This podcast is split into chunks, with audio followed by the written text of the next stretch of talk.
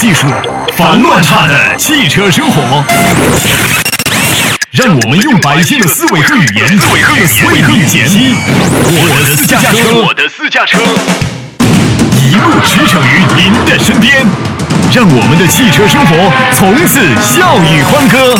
我的私家车，我的刘家车将重新定义你的有车生活。三幺幺八五三八。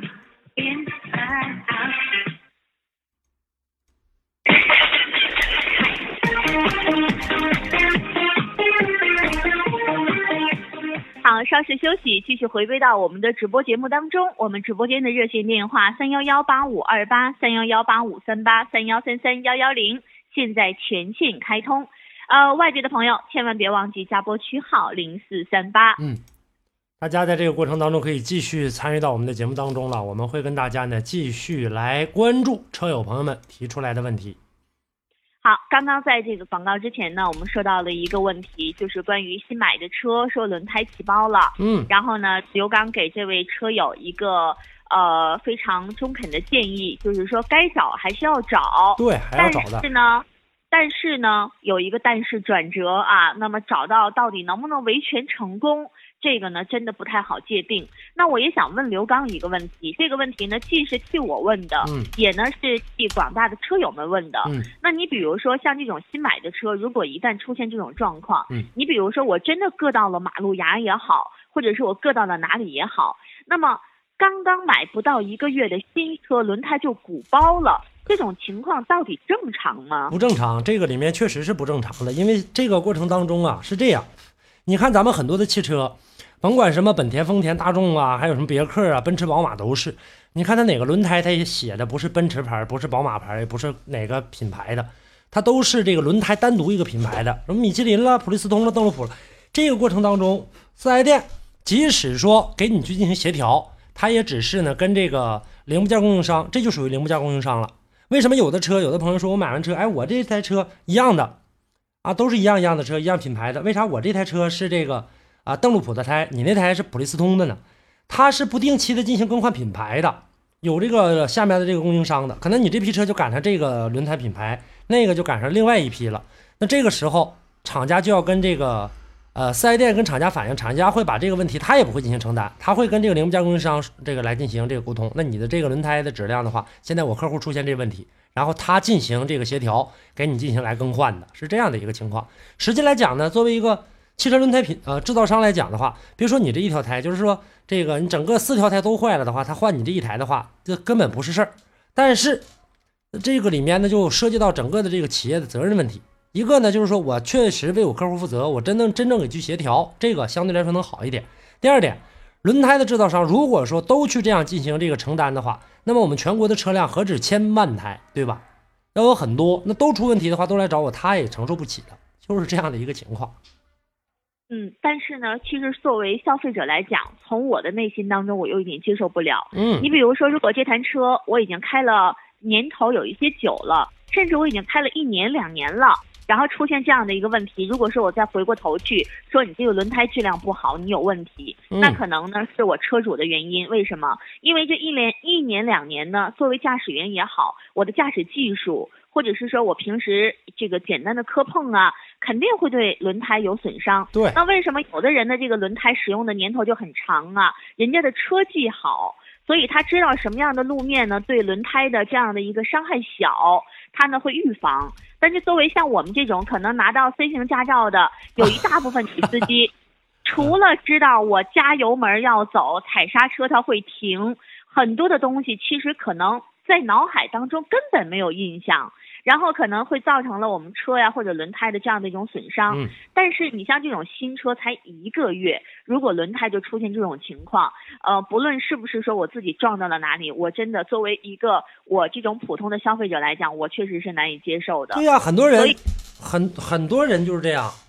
就是说你像刚才小莫提到这儿，这个有的时候我就能看到，小莫其实你细心的生活当中你能发现得到，很多朋友把车停在这个侧方位停车，停在这个马路边上的时候，有的时候，呃，能有三分之一轮胎压在了马路牙子上，三分之二在悬空当中，另外那两只轮胎在这个马路上。那这个过程当中，你这轮胎如果这么停车的话，它这不不鼓包那算怪了，因为它的这个承受承受压力那么大的一个承受面积，只用了三分之一来进行这个受力，而且当时你下车就走了，你根本都没看，你自己都不知道。尤其那种 SUV 车型上去之后的话呢，它也磕碰不着这个底盘，直接这个轮胎直接碾压到这个马路牙子上，你感觉不出来。那这个过程当中很正常，然后出现这问题了，哎，我这轮胎质量不好，这有这样的情况的。嗯，所以说呢，就是关于这个汽车的售后也好，还是关于这个零部件的售后也好，我觉得相应的它的一些政策应该更完善一些。嗯，如果不完善的话，到最后你说难道真的因为这样的一个轮胎，可能厂家说那就是你自己的问题，你找部门去鉴定吧。如果你鉴定出来说是我们轮胎的质量问题，好，我给你包换。但是有多少的这个消费者会真的拿有这个时间和精力？去找专门的机构去鉴定呢，而且这样专门的机构，呃，我想问一下刘刚，这样专门鉴定的机构有没有？有，咱们中国有一有一家，在上海有一家，在北京有一家，鉴定一次的话，车辆根据不同的这个鉴定的部位，大概它的费用要在两万元左右鉴定一次。你，你看有多少人会真的去较这个真儿啊？说我去北京还得去上海。花两万块钱，我有这两万块钱，可能哎呀算了吧，我自己换吧。啊，可能都会有这样的一种心理。你鉴定完之后的话，还我刚才说了，就是说对方还承不承认，这个还有一个时间的问题，就是这样的一个情况。所以说嘛，就是太太纠结了啊。呃，那么接下来的时间，我们迎进一段非常短的广告。广告之后，我们马上回来继续关注车友的问题。继续回归到我们的直播节目当中来，和大家共同探讨关于爱车方面的话题。直播间的热线电话三幺幺八五二八三幺幺八五三八以及三幺三三幺幺零继续开通。接下来，我们来关注一下微信平台朋友们发来的消息。啊，来关注一下寒江钓翁。他想问刘刚老师一个问题，嗯，他呢前一段时间可能是向你咨询了，呃，然后听你的建议，他买了一辆本田的凌派，嗯，这辆车呢各方面都赢得了大家的称赞，他很欣慰，嗯，但是呢有一次他去乡下的路上，把手刹呀没有松到位，低速呢跑了大概三四公里，然后让人很担心，说你看这样是不是会对车辆造成很大的伤害？如果有伤害，应该怎么样弥呃弥补？呃，不过现在呢，车开起来也没发现什么问题和异常。嗯，没问题啊。现在来看的话呢，就是说偶尔这一次的话，如果车没出现什么问题的话，啊，还算可以啊。就是这种情况下的话，还能这个呃还不需要检查啥，还能这个开一段，手刹没那么矫情。但是这个过程当中挺危险的，因为如果当时出问题的话，比方说手手刹的这个过程当中，这个把里面的这个。呃，咬合的这部分给磨坏了，或者说这个钢丝线拉折了，这个都都挺吓人的。但现在没出问题，你就以后别这么干了啊！用的过程当中那么大的提示音就听不着嘛。反正现在来看的话，既然没有问题了，就不用过分的担心了。好，接下来我们再来关注一下微友超哥，他呢说想问一下桑塔纳和捷达比较一下，他是沈阳的听众，嗯，说沈阳的桑塔纳车不多。都不多，咱们东北三省的桑塔纳车都不多，大家都认捷达。但是现在来看的话，捷达的故障率太高，那就没有啥意义了，就只能，而且你就看这两台车，那只能看这个这个这个，呃，桑塔纳了，就是这样。啊，然后我们再来关注一下流年似水，说朗逸和明锐自动自然吸气发动机。和变速箱功率调教的是不是都一样啊？嗯，差不多，基本上都差不多，但是在装配工艺和这个整体的这个性能调教上是不一样的。呃，你按照这个发动机和这个变速箱的这样的一个性能，呃，看着数值是一样，但放在一起结合起来的话就不不太一样了，还是这个正统的上海大众能好一点。嗯嗯，好，接下来呢，我们再来继续关注一下很傻，他说呢，呃，好，刘刚，他想买一个奇瑞。艾瑞泽三说这车怎么样？呃，和它同价位的，你建议我买什么车呢？艾瑞泽三呐？对，艾瑞泽三还算可以啊，就直接入手艾瑞泽三吧。在这个价位当中，第一我不推荐车，再有一个的话，就这台车的话呢，说得过去啊，说得过去。嗯，就是这样的一个情况。嗯，那我们再来关注下一位微友，这位是 CGW，他想问一个问题。嗯。他想问这个标致的四零八，嗯，然后是二零，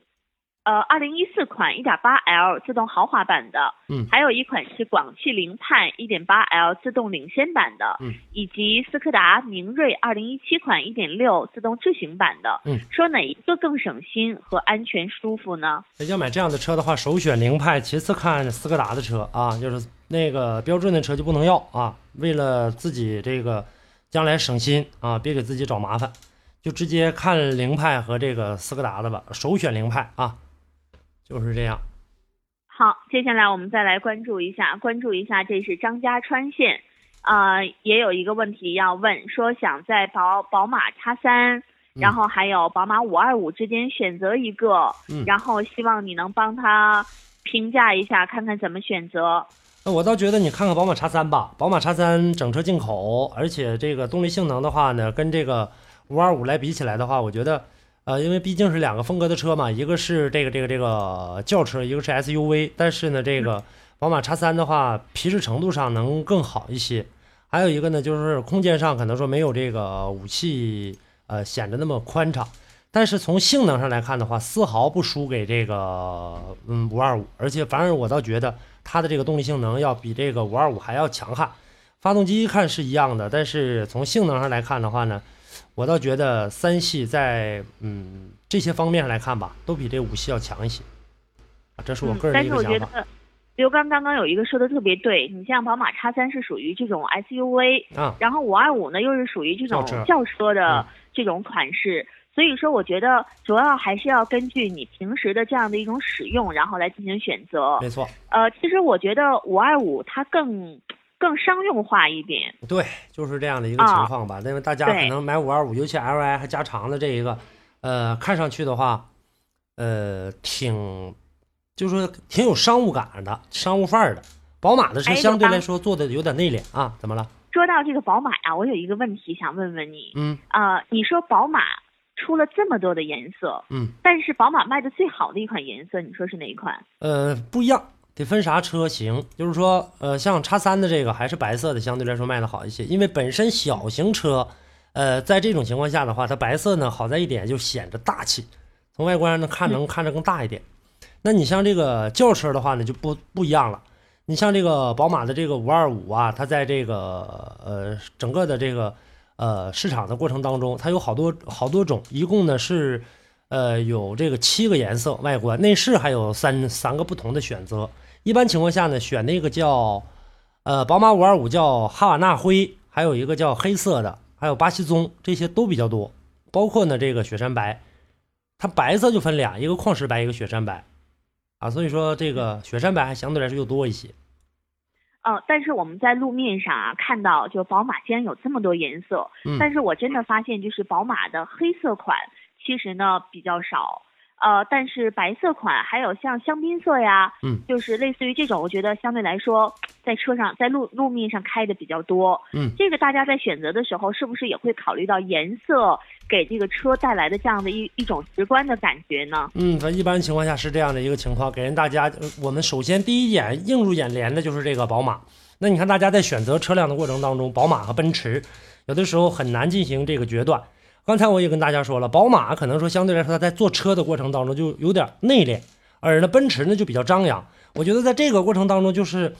呃不仅仅是拼的是车买这种车啊，不仅仅拼的是性能啊、外观呐、颜色呀、配置啊，不仅仅拼这呃这个拼这些了，拼的是一种人生态度了。我觉得，呃，你看就是说奔驰的车。你坐在车里面非常豪华，整个的中控面板一目了然，每一个功能键干嘛干嘛的，这个看着密密麻麻放上去，呃，特别的这个一看这车就不是低端的车，对吧？而宝马就不一样，宝马你坐在里面啊，前几天的这个在开这个宝马新款七系的过程当中，让我感觉到一个最深刻的一个印象，就是坐在里面的话，你看啊，里面没啥功能，而且那么贵的一台车，一个七系什么都没有，但是呢，比方说你坐在我车里面的话，你可能觉得说，你说刚哥开的这个车的话呢，呃，开这个七系，呃，你要不知道的话，坐里面这车很一般的，里面啥配置都没有。呃，如果你要是不懂再不懂车的话，你坐奔驰里一看，哎，这车肯定豪华，你看全是键子。但是宝马呢，里面所有人性化的键子，包括呢它的这个呃手感的这种触摸，包括所有的功能的这样的一个调试，直接都含在这几这几个简单的键子当中，而且功能一点都这个不比奔驰这个缺失。所以在这点上来看的话，他做车的这个理念就比较保守一点了，就是这样。嗯好，呃，了解到了关于宝马的这样的一个新的知识点啊，从这位朋友的问题当中我们延伸出来的，呃，也希望呢能帮助很多朋友在选择的过程当中不要只看表面，对也一定要看到它实际的内涵。嗯，啊、接下来呢，我们再来关注其他微友发来的消息，来关注一下热爱着热爱。他想问一下刘刚，嗯巴斯夫 G 幺七汽油添加剂能达到去除积碳的效果吗？啊，我跟大家说过好多次了，大家一定要记着啊。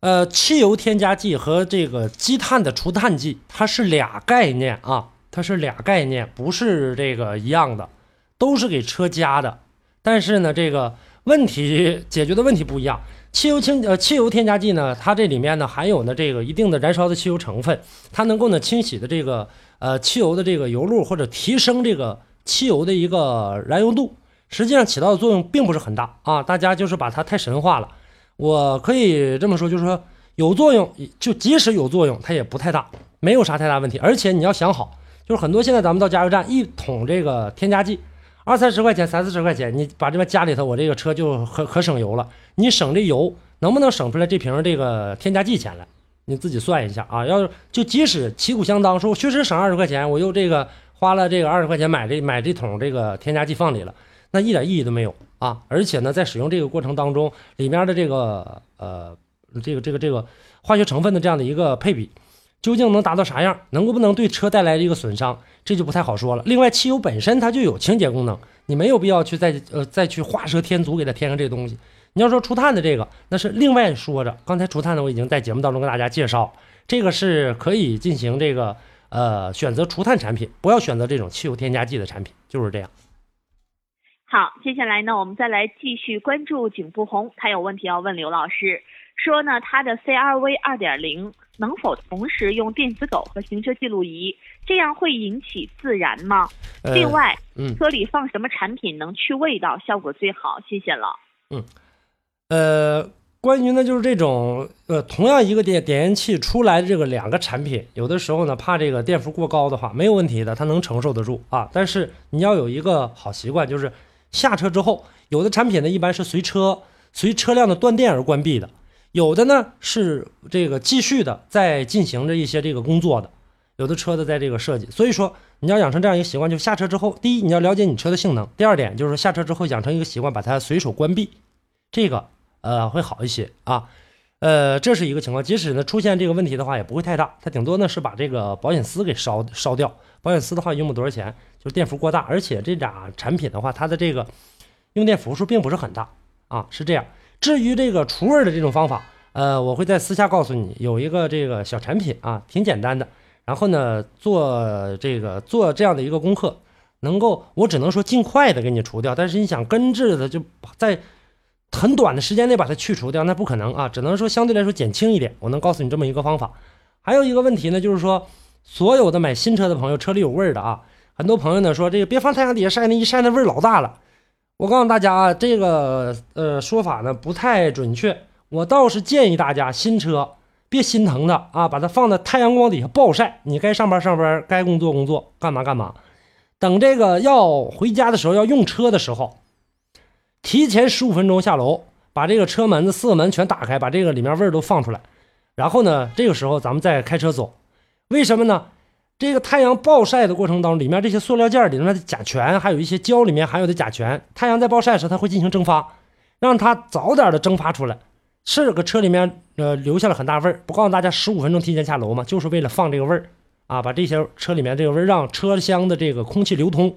然后把这个味儿吹出去，相对来说就能好一点。然后呢，呃，在这个停停放的过程当中，如果你有车库条件的话，那当然是更好了，把所有的这个窗户都放下来停放。如果没有的话呢，晚间正常该怎么停怎么停。然后呢，等第二天白天的时候，再一次的进行循环，接着晒，就暴晒它啊。尤其是这个季节，正是这个晒里面的这个甲醛的这样的一个好好时机。越高温，甲醛会散发的，让它早点散发啊。好。接下来呢，我们再继续的来关注一下，关注一下第七感，说想问一下，呃，刘刚，东风雪铁龙 C 三叉 R 这车怎么样？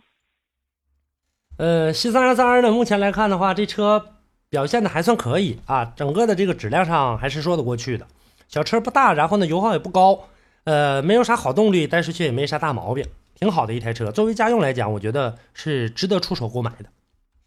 嗯，就是这样的一个情况。接下来我们再来关注一条消息，来关注一下这个风舞飞扬，说呢它是新车，也是新手，嗯，呃，车是长城 H 二一点五 T 的，嗯，呃，它的车呢怎么感觉在起步的时候，就是里程表不到三十公里的速度上的时候，发动机有杂音，三十以上就没有了。路口停车等待的时候呢，如果不摘档，就感觉车抖，发动机声音大，是怎么回事儿？